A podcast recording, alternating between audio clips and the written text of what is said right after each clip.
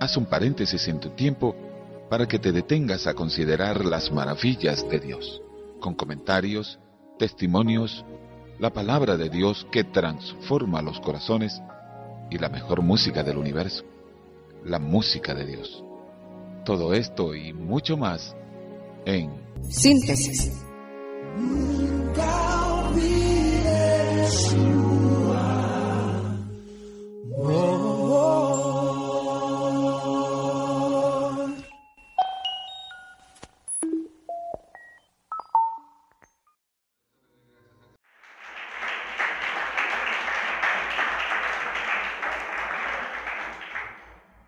Biblia dice que el Señor vino a buscar y a salvar lo que se había perdido. El mensaje se llama cuatro centuriones, cuatro historias. Creo que en las escrituras nada fue puesto allí por el Espíritu Santo por casualidad.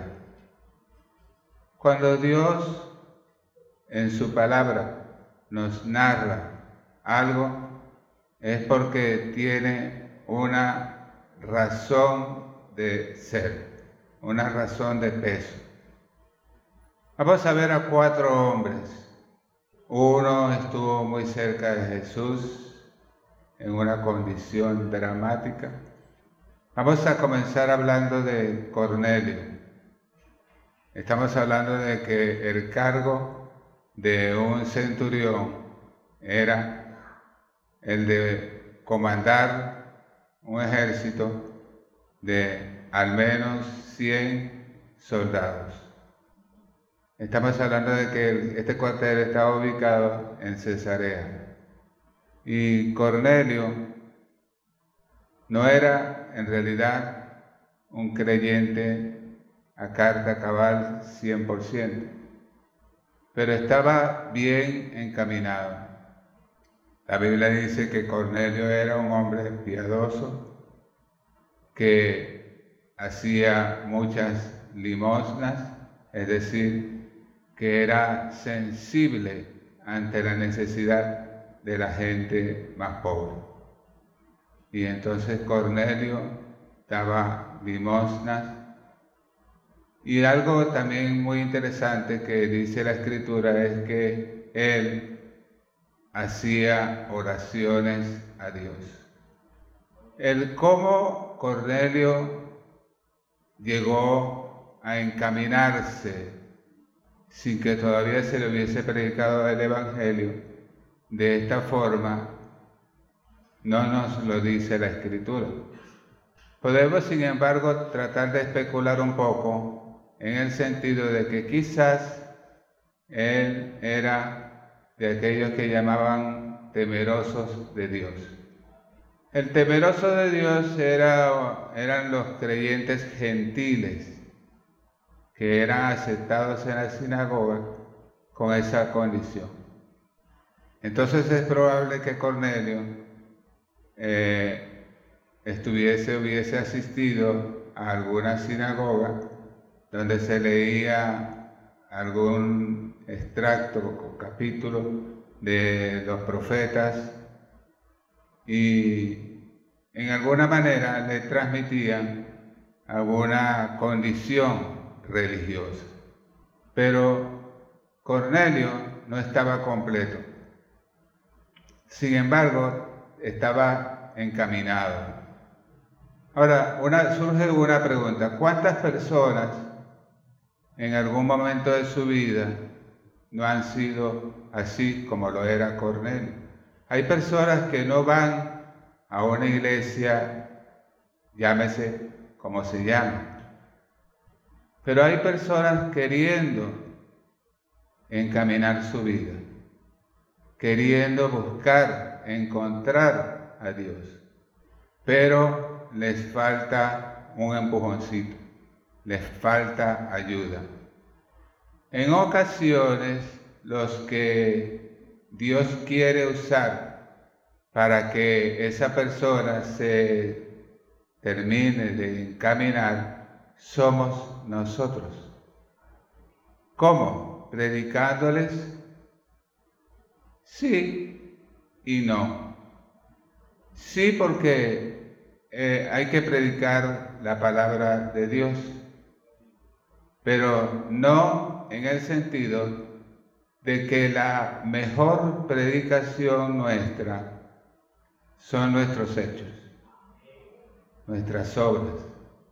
La, por ejemplo, la amabilidad para con las personas, el buen trato, ser un poco como se nos dice de Cornelio, que era un hombre que hacía limosnas. Creo que por su condición espiritual tenía buenos amigos, amigos con los cuales él podía contar. Porque los amigos no nacen, se hacen con nuestras actitudes, con nuestra solidaridad, con el que amor con amor se paga, en fin, y si hay buenos amigos. Pero Cornelio recibió la visita de un ángel el ángel le dijo, mira, tus oraciones, fíjense ustedes lo siguiente, tus oraciones han subido para memoria delante de Dios. Tus oraciones han sido oídas. Tus limosnas. O sea que en el cielo se sabía quién era Cornelio. En el cielo se sabía, en el despacho celestial donde está sentado el rey de todo el universo, Jehová de los ejércitos, se sabía que en Cesarea había un centurión, un militar, que estaba a cargo de por lo menos 100 soldados. Y se sabía que ese hombre elevaba oraciones a Dios. Se sabía que era piadoso, se sabía que era dadivoso. Pero entonces, desde el cielo se le está enviando información para que Cornelio se termine de encaminar. Se le dice, mira, Cornelio, búscate, manda a buscar en la ciudad de Jope a uno que se llama Simón él está hospedado en la casa de otro Simón que es el curtidor. Habla con él y él tiene unas palabras que decir. Bueno, así fue, lo mandó a buscar, Pedro llegó a la casa de Cornelio y cuando llegó, Cornelio, por cierto, le quiso hacer una reverencia, es decir, dobló sus rodillas ante la persona de, de Pedro, pero Pedro hizo algo, le dijo, levántate, yo soy un hombre como tú. Es decir, que allí está una verdad bíblica universal. Toda rodilla se doblará y toda lengua confesará que Jesucristo es el Señor pero las rodillas se doblarán es ante el Señor. No ante usted, no ante mí, ante Él. Entonces, ¿para qué me has mandado a llamar? Pregunta Pedro. Cornelio le explica y Pedro comienza su discurso. Llega al punto donde les dice, les habla de Jesús porque Cornelio no quiso estar recibiendo las palabras del apóstol Pedro él solo, sino que estaba su familia y estaban sus amigos. Es bastante probable que la casa de este hombre, por su condición de ser un militar de alto rango, haya sido espaciosa Así que podemos deducir que había cierta cantidad importante de personas reunidas allí. Entonces Pedro les habló y les presentó a Jesucristo. Cuando Él está hablando, desciende una vez más a semejanza de lo que pasó en el aposento alto, desciende el Espíritu Santo con fuego y poder de Dios. Y todos los reunidos, Cornelio, su familia, sus amigos, comenzaron a hablar en idiomas que no eran el idioma nativo de ellos. Comenzaron a hablar en otros idiomas. Entonces, los judíos que estaban presentes y viendo lo que estaba sucediendo en la casa de Cornelio, se dijeron para sí, de manera tal que a los gentiles también Dios les ha dado el Espíritu Santo, al igual que a nosotros, se refería a ellos, a los judíos. Ellos pensaban en algún momento, sobre todo cuando comenzaba el Evangelio, que Jesús subió a los cielos dejando instrucciones de que se predicara el Evangelio en toda la tierra. Pero los judíos, sobre todo los de sectas religiosas, como los del Sanedrín, como los fariseos, los saduceos, pensaban que los judíos eran los únicos que se iban a salvar. Algunos de ellos pensaban así. Pero Dios les estaba demostrando que la salvación no era solamente para los judíos, porque dice, porque de tal manera amó Dios al mundo que ha dado a su Hijo unigénito para que todo aquel que en Él cree no se pierda, Fíjense que dice, todo aquel que en Él crea. Están incluidos los italianos, los españoles, los húngaros, los árabes, los de Turquía, los de África, Asia, etcétera, etcétera. De tal manera que la familia de Cristo es una familia numerosísima, amplia. Usted viaja a Chile y allí tiene familia, la familia de Cristo. Usted viaja a Panamá por consecuencia. Pero usted dice, ah, me voy a ir un poco más lejos, Italia. Y allí le dice, más que dice, venga para que alabemos a Dios. Y se va para Turquía y se va para China y, se mete en una iglesia evangélica y escucha a los chinos cantando.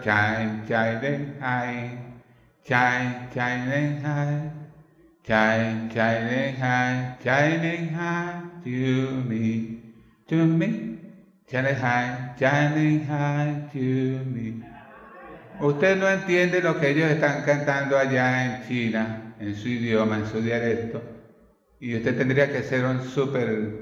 Eh, dotado para poder entender el idioma de los chinos, porque tengo que decirles que tienen cientos de dialectos. Los chinos para poder comunicarse tienen una línea central que es el mandarín. Pero el mandarín no lo saben muchos chinos, sino que ellos hablan su propio dialecto. Así que es por el Espíritu Santo que nos podemos comunicar debidamente con nuestros hermanos y aprendiendo un poco de mandarín. Entonces, esta es la historia de Cornelio, un centurión que encontró a Cristo por la predicación de Pedro, pero porque desde el cielo se envió mensajes y órdenes para que Pedro le hablara el Evangelio. Ahora, pudiera ser, con esto paso al segundo centurión, pudiera ser que el Señor haga contigo, amado hermano, amada hermana, que te diga a tu corazón, ve y háblale a fulano de tal o a fulana de tal. Si llegas a, tener ese sentir en tu corazón, no tardes en ir a hablarle, no tardemos en ir a llevar el mensaje, porque es Dios quien te está enviando. Hablemos, eh, hay dos centuriones que inclusive Dios nos dio sus nombres. Ya hablé del primero, Cornelio. Otro centurión con nombre y todo, Julio.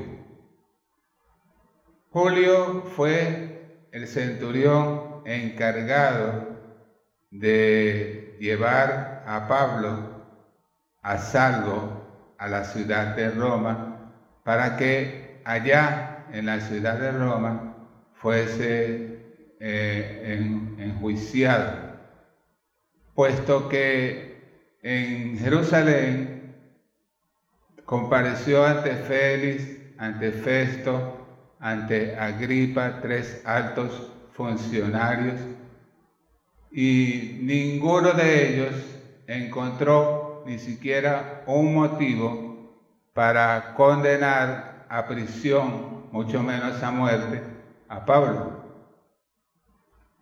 Entonces el juez le dijo, ¿qué quieres que se haga contigo? Entonces Pablo apeló al César.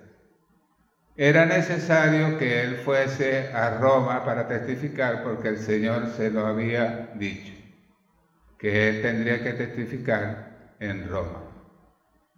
Entonces Julio no estuvo cerca de Jesús, pero cuando las personas están cerca de ti, tú eres el representante de Jesús, tú eres su testigo. Y por nuestro buen comportamiento, por nuestro amor para con las personas, nuestra comprensión, nuestra forma de ser, que una palabra que hablamos se compadece con nuestros hechos, es decir, que no solo hablamos, sino que hacemos. Entonces, el área de influencia del Señor está para las personas, está donde está un creyente que cree en Jesucristo y que predica su palabra. De tal manera que el centurión Julio estuvo con Pablo varios meses porque la navegación se hizo muy forzosa, era un mes como este, septiembre, y eh, el mes que viene ya muchos barcos dejaban de viajar para Italia porque la navegación era muy peligrosa. Pablo se los advirtió, pero Julio no le hizo caso, sino que le prestó atención al capitán y al piloto, pensando pues que por su, condición como tales, ellos tenían más conocimiento, pero lo que Julio ignoraba era que ya Pablo tenía piel de cocodrilo, porque ya había naufragado como dos o tres veces ya. Y había, tenía un currículum de navegación, una cédula marina full de viajes por mar. Así que Pablo hablaba con conocimiento de causa.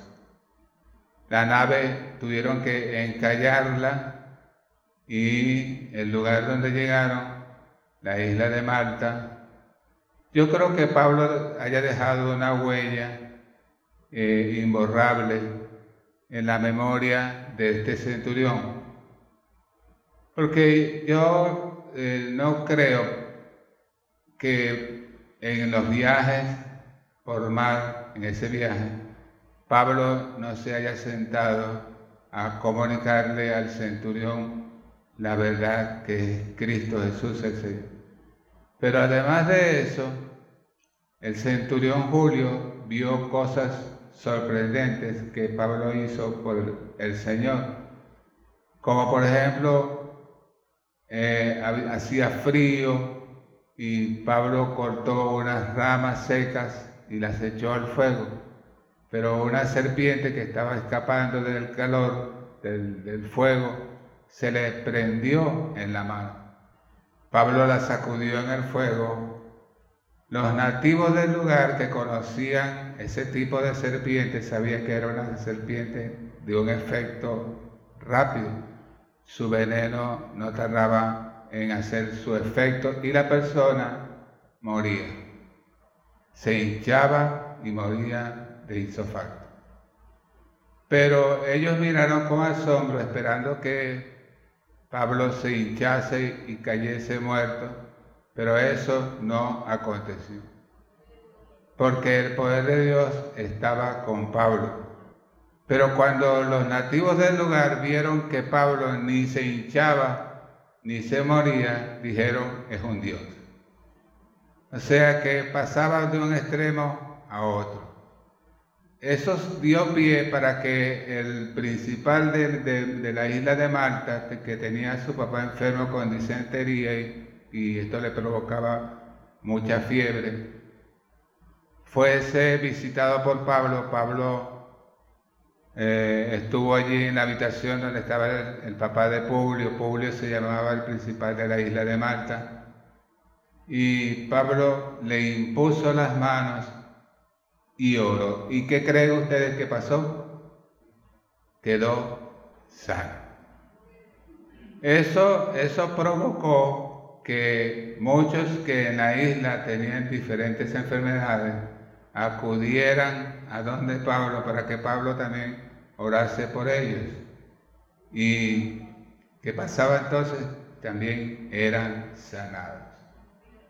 O sea que todas estas cosas que vio este centurión tienen que haber eh, incidido, influenciado al centurión para saber que en Jesús había algo poderoso. Porque él tuvo meses con Pablo, oyéndolo y viéndolo. ¿Qué quiero decir con esto, con este segundo centurión con respecto a nosotros. La influencia de tuya para con las personas puede perfectamente hacer que ellas quieran saber de Jesús. Porque si les predicamos primeramente con nuestros hechos, con nuestra actitud, con nuestro comportamiento, si les hablamos la palabra, ellos van a oír. Pero ellos se van a fijar en cómo tú te comportas, en cómo yo me comporto. Por lo que debemos rogar al Señor que nuestro comportamiento sea el adecuado, que seamos pacientes, que seamos tal cual como somos en la iglesia, así seamos en casa. Que tal cual como aquí nos saludamos con una sonrisa, un abrazo, principiando por mí para que no se piense que me estoy excluyendo y escurriendo el bulto. No, yo quiero ser un creyente genuino, auténtico del cual de alguna manera el que me ve, el que entre en contacto conmigo, por lo menos pueda decir algo parecido a, bueno, el señor Julio es un evangélico. No es que es perfecto, que se diga que bruto de santidad y que hombre tan tremendo pero tiene algo. No es igual que los demás, con todos los defectos que tiene. Y esto no lo digo por mí solamente, lo digo por usted. ¿Por qué? Porque ninguno de nosotros todavía está con el cuerpo glorificado. Así que se nos chispotean las cosas de vez en cuando. Pero una cosa es cierta, creemos en Jesús, somos de Él, Él es nuestro Dios hasta el final. Con Él caminamos, con Él andamos, a Él servimos y Él es el que nos va perfeccionando día por día, día por día, día por día. Él es nuestro perfeccionador. Aleluya. Tercer centurión. Este hombre tenía su guarnición en Capernaum. Pero un día, de repente, se le enfermó un sirviente que él tenía y que él amaba mucho. Y el centurión, fíjese lo que viene ahora, lo que voy a decir, el centurión oyó hablar de Jesús y le pidió el favor a unos ancianos de que fueran donde Jesús, hablaran con él para que él le hiciera el favor al centurión de venir a la casa de él porque tiene a su sirviente gravemente enfermo. Y Jesús escuchó lo que tenía que decirle y se encaminó hacia la casa de este centurión. Entonces, pero cuando Jesús estaba ya cerca de la casa del centurión, recibe a unos amigos que el centurión envía para que le digan, Señor, no es necesario que llegues hasta mi casa, porque no soy digno de que entres bajo mi techo. Yo tengo autoridad y le digo a este ven y viene, hace esto y lo hace. Y solamente di la palabra y mi sirviente sanará. Por lo cual me considero tan indigno que ni siquiera me atreví a ir en persona ante ti. Solo di la palabra. Es decir, vemos características en estos centuriones, concretamente ahora en este que estoy hablando, de que es un hombre que todavía el Evangelio no le ha llegado a él. El Espíritu Santo no ha entrado en su corazón, pero extraordinariamente tiene fe. Como un regalo que Dios le ha dado. Ese hombre, ese centurión tenía fe. Porque dice, di la palabra, no necesito, por favor, que llegues a mi casa. Tú dices la palabra desde allá, mi criado sanará.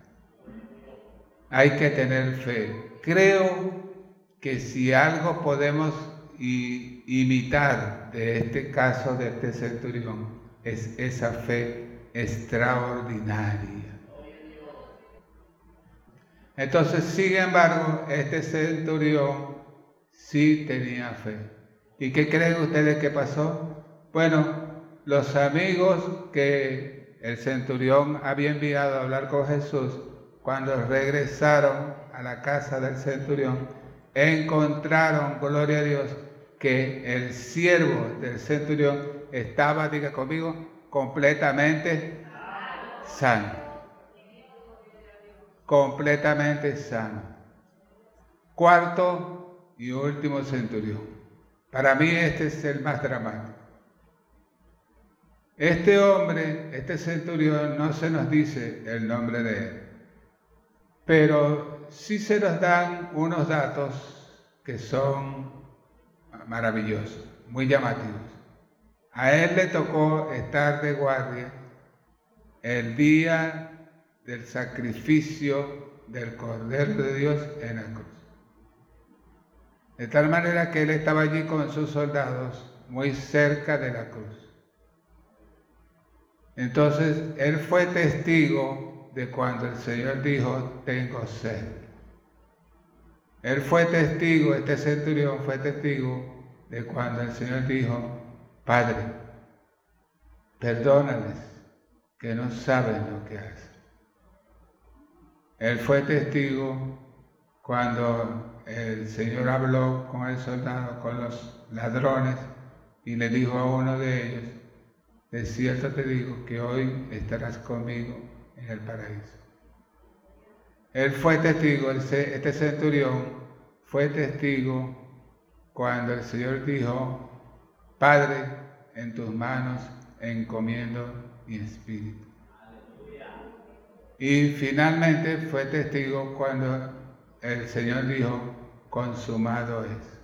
Es decir, hecho está. Este centurión se llevó una fuerte impresión, porque cuando el Señor inclinó su rostro para fallecer, cosa que Pilato le resultó muy extraño, porque en condiciones normales los crucificados podían durar varios días agonizando. Y el Señor apenas llevaba seis horas. De tal manera que cuando José de Arimatea le pide permiso a Pilato para llevar, para que le entregue el cuerpo, Pilato mandó a llamar a ese centurión, que era el que estaba a cargo, el que estaba en la cruz, el que tenía información fresca de lo que estaba pasando en el Gólgota. Y el centurión, a petición, a llamado del Poncio Pilato, va a donde está el gobernador y el Pilato le pregunta, ¿ya murió? Y el centurión le dijo, sí, ya murió y le entregó el cuerpo a José de Arimatea. Pero les decía que cuando el Señor encomienda su espíritu al Señor y muere, expira, la tierra se oscureció. Hubo un gran terremoto tan fuerte que las piedras, las rocas se partían. Y fue tanto el asombro de él y de los soldados que él comandaba, que él y los soldados dijeron verdaderamente, este era hijo de Dios. Cuatro centuriones que eran por condición y por naturaleza de su cargo aborrecidos por todos, pero a los cuales Dios les dio un chance. De que en alguna manera ellos también recibieran el obsequio de Dios para que todo aquel que en Él cree no se pierda, mas tenga vida eterna. Así que estos cuatro centuriones nos preguntamos en la conclusión de este mensaje, ¿fueron salvos? No le puedo por supuesto, garantizar, pero sí les puedo decir que cuando Jesús dijo, hecho está, es porque también para ellos pudo haber estado servida la mesa para que ellos también se sienten aquel día en las bodas del Cordero con Jesús y con todos nosotros y es probable que allí van a estar esos cuatro centuriones. Porque si confesar esto en tu boca que Jesucristo es el Señor y que confesó el centurión verdaderamente este era hijo de Dios. Confesó. Así que sigamos adelante nosotros porque a los que el mundo aborrece, Dios los ama. Y si Dios los ama, nosotros también debemos amar. Y tenemos que pisar un poquito más el acelerador tratando de encontrar dónde están y decirles, Cristo te ama y yo también.